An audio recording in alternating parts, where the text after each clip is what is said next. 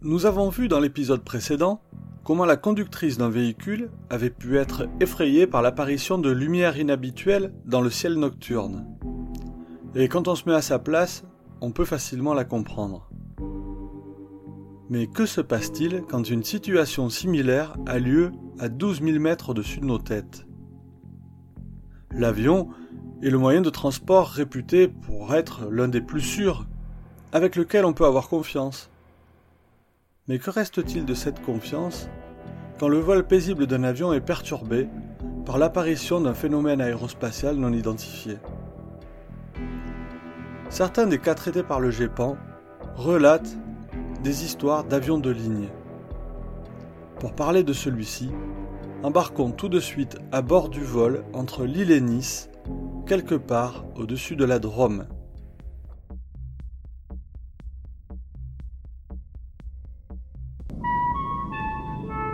Chaque année, des centaines de personnes sont témoins de phénomènes aériens non identifiés.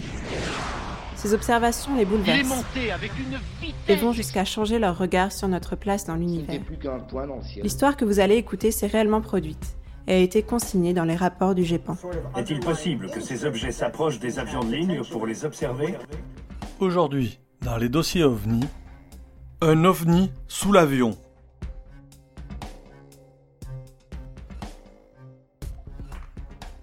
En cette fin mars 2019, le vol vers Nice bénéficie d'une situation météo très favorable.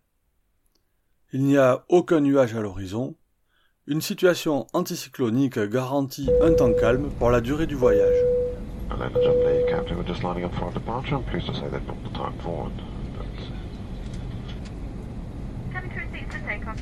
Alors que l'avion vole depuis quelque temps et approche de sa destination, il survole un point de report nommé Nizar.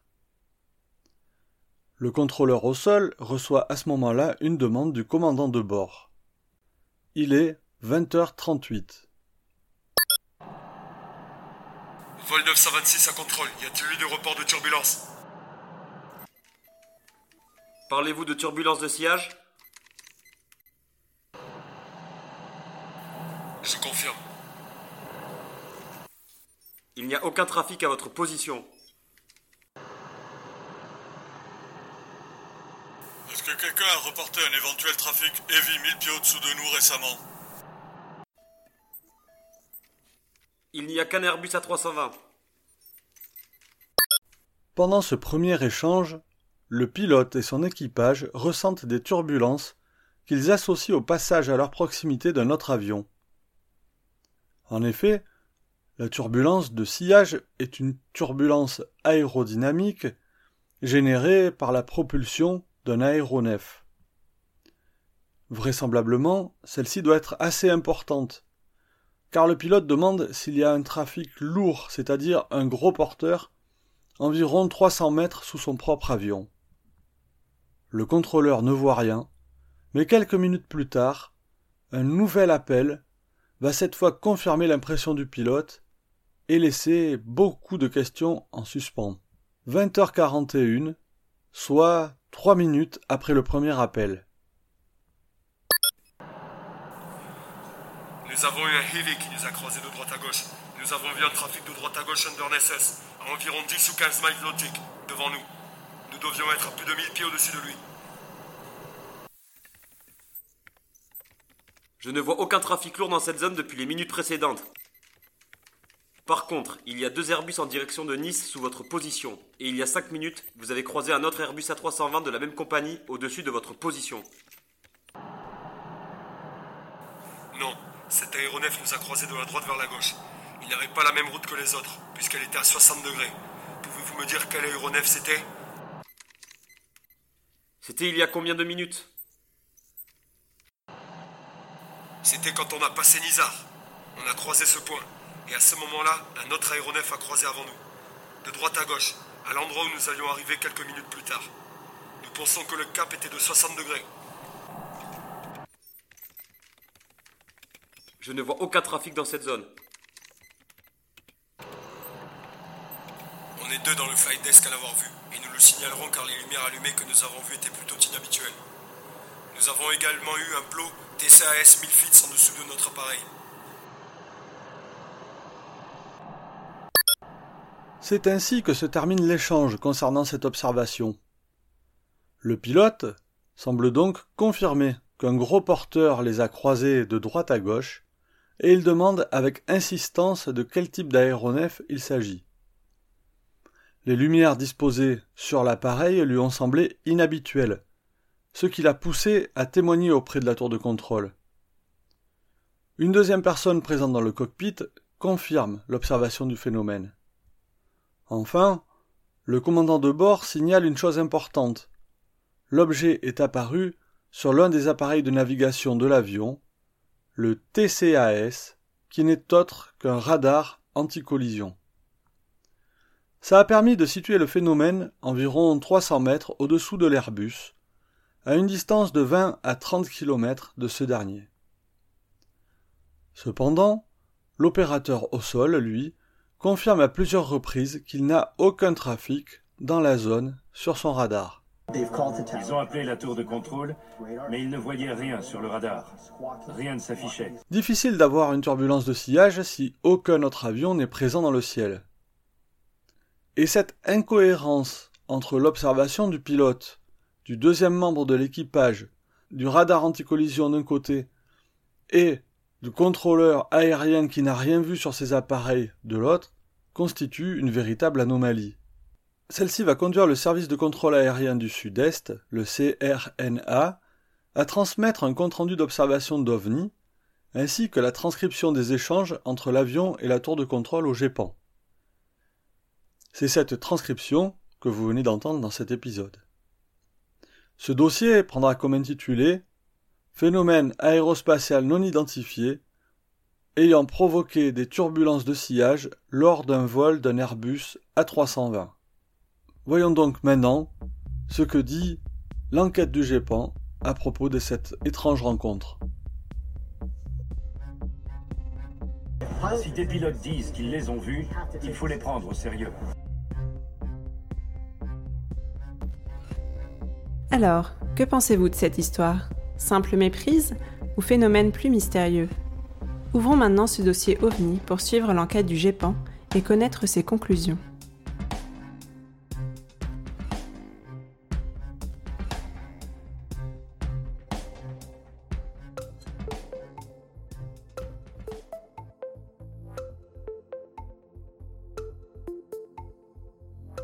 Bon, vu la nature de ce récit, un dialogue entre un pilote et une tour de contrôle, j'ai vraiment l'impression que cet épisode va être euh, technique. Alors oui, et pour bien comprendre les enjeux de ce cas, il va falloir acquérir un peu de vocabulaire aéronautique, mais bon, on va y aller petit à petit en avançant dans l'enquête. Donc rappelons brièvement les faits.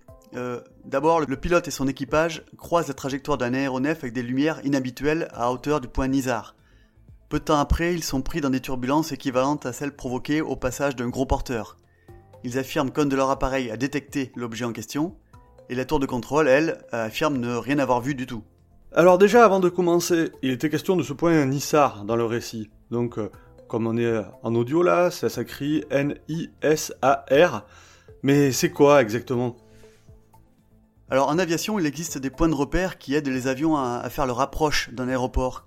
Et plutôt que de donner des coordonnées GPS, ce serait un peu fastidieux, bah, on donne des noms faciles à prononcer, donc le point Nizar est donc un de ces points de repère au-dessus duquel l'avion doit passer pour atterrir à Nice. Bon, alors partons sur l'enquête. Comment ça se passe quand le témoignage est fait par des professionnels de l'aéronautique? C'est comme une enquête habituelle ou, est-ce qu'il y a des particularités? Euh, la logique générale est la même. L'enquête se déroule comme toujours en trois phases. 1. On collecte les informations. 2. On analyse ces éléments et on en tire des hypothèses. 3. On évalue les hypothèses et on classe le cas. Mais il y a quand même des différences dans la façon d'aborder ces phases. D'abord, tu l'as dit en introduction, ce genre d'enquête est très technique. Et dans un épisode récent, on disait justement que les enquêteurs peuvent faire appel à des experts en lien avec le GEPAN. Et c'est ce que va faire l'enquêteur pour ce cas, il va s'appuyer sur l'expertise d'un pilote professionnel partenaire du GEPAN. Autre différence, euh, le formulaire proposé au témoin va comporter des questions différentes d'un témoignage au sol, par exemple, on va lui demander l'altitude au moment de l'observation, les appareils et les outils de communication utilisés. Alors allons-y pour la première partie, les éléments de contexte. L'enquête révèle euh, surtout deux éléments importants. La météo d'abord était très clémente, un anticyclone était au-dessus de la France, l'atmosphère était très stable, ce qui aura son importance, on le verra tout à l'heure. Le contexte aéronautique ensuite.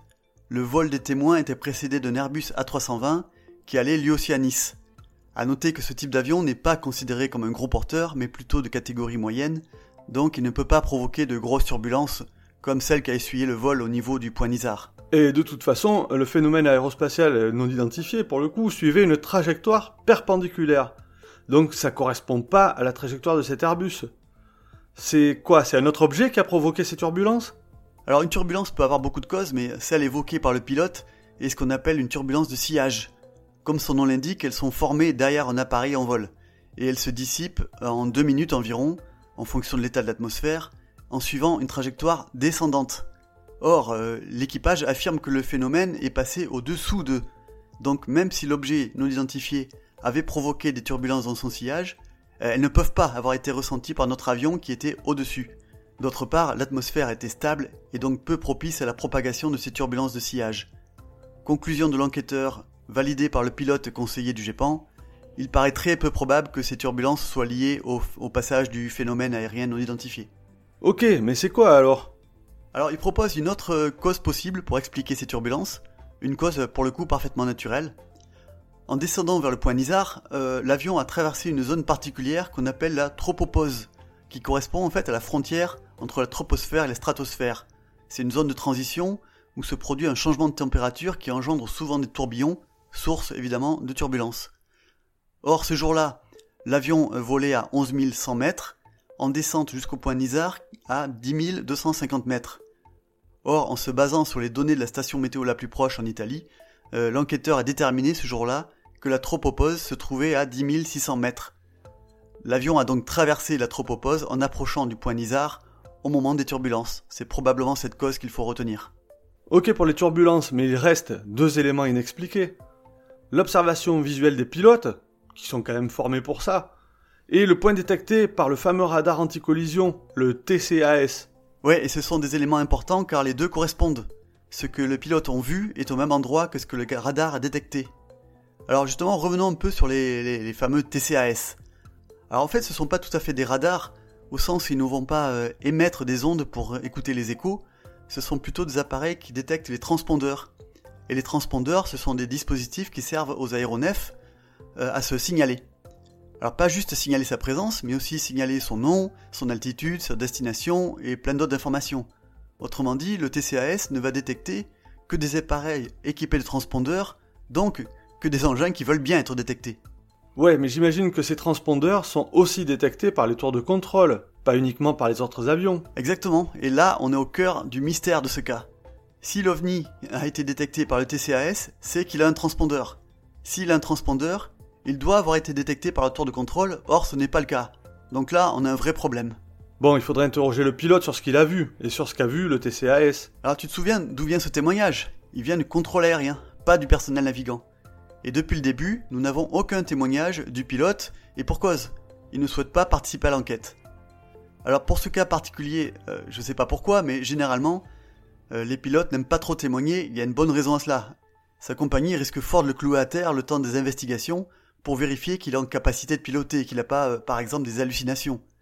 Donc en résumé, il n'a pas grand-chose à gagner à témoigner, et au contraire, il risque sa carrière ou au moins sa réputation.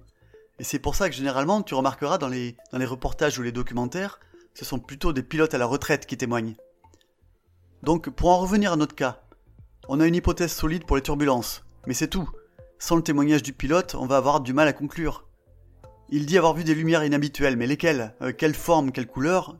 Quelles étaient les infos remontées par le TCAS On sait rien de tout ça.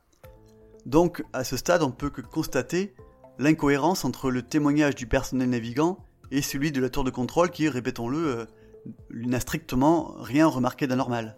Alors, il va falloir conclure avec des informations incomplètes. La conclusion du GEPAN est la suivante, je cite, En l'absence du témoignage du pilote, l'étrangeté et la consistance du cas sont plutôt faibles. Le GEPAN classe cette observation en C par manque d'informations exploitables. Bah, pourtant, il s'est bien passé quelque chose. Donc, on pourrait imaginer euh, qu'il puisse s'agir d'un cas D. À la catégorie D regroupe les cas où une enquête complète a pu être menée et aucune explication ne s'est avérée satisfaisante. Donc ici, ça aurait pu être un beau cadet si on avait pu recueillir le témoignage du pilote et que malgré cela, euh, le mystère demeure. Mais sans ce témoignage, on l'a vu, hein, on manque cruellement d'informations pour poursuivre l'enquête. Alors ça peut paraître frustrant, mais c'est la, la réalité de l'ufologie. Parfois, on peut juste pas conclure. Et maintenant, il nous reste à espérer qu'un jour ce pilote témoignera, ou alors qu'on ait accès aux données de vol du TCAS pour comprendre ce qui s'est réellement passé lors de ce vol EasyJet.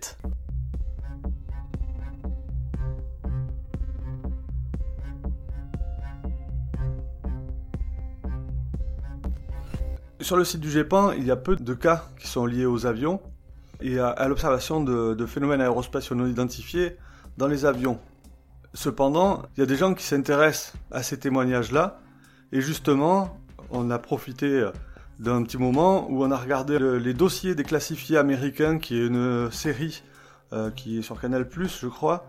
Et sur la saison 2, il y a l'épisode 5 qui parle des avions de ligne et des ovnis. Et là, on a été euh, surpris par euh, certaines similarités euh, qu'il y a entre les cas présentés dans cette émission et celui qu'on vient de présenter, nous, là, dans, le cadre de notre podcast.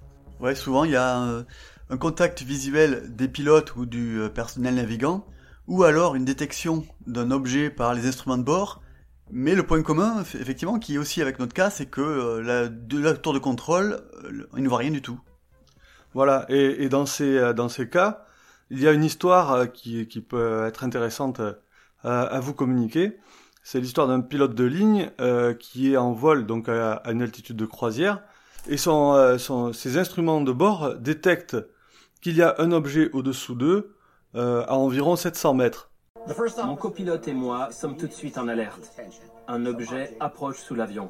Puis cet objet remonte vers l'avion à 500 mètres, s'immobilise une première fois, remonte une deuxième fois jusqu'à 300 mètres et finit par arriver à 30 mètres de l'avion.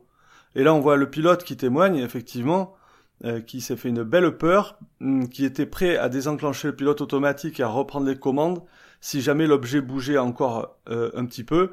Et euh, ben, l'objet a de ce coup disparu après avoir suivi l'avion à 30 mètres. On peut comprendre que les pilotes se soient fait des frayeurs. Qu'est-ce que ça représente 30 mètres quand on pilote un avion à 840 km heure et à 10 000 mètres d'altitude? 30 mètres, c'est trois fois rien. Dans ce cas-là, il y a une petite différence quand même, c'est qu'ils utilisent euh, un radio-altimètre. C'est cet outil qui va leur permettre de voir qu'il y a quelque chose sous leur avion qui se rapproche. Et euh, pour le coup, là, c'est un radar qui va émettre une onde et recevoir l'écho. Mais par contre, ils n'ont rien, rien perçu du côté des transpondeurs. Voilà, donc la tour de contrôle là aussi n'a rien vu. Voilà, donc c'est assez intéressant puisque là on voit vraiment euh, les, euh, les, euh, les parallèles qu'on peut établir avec le cas euh, du Nissar là dont on vient de vous parler. Donc on vous invite si ça vous intéresse à regarder cette série. qui, bon, pour les amateurs d'ovnis, franchement c'est assez sympa à regarder. Donc les dossiers des classifiés américains et là en l'occurrence il s'agit de l'épisode 5 de la saison 2 donc sur les ovnis et les avions de ligne, où vous allez voir un petit peu les problèmes aussi euh, qui sont liés au témoignage des pilotes.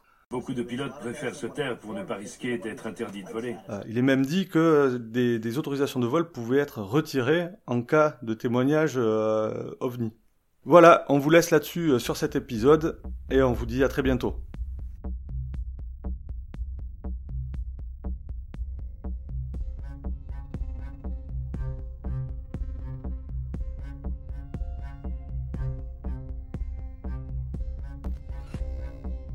Il est temps maintenant de refermer ce dossier. Satisfait par la conclusion? Réagissez sur Twitter ou Facebook. Et à bientôt pour un nouvel épisode. Surtout n'oubliez pas, regardez le ciel et gardez l'œil ouvert.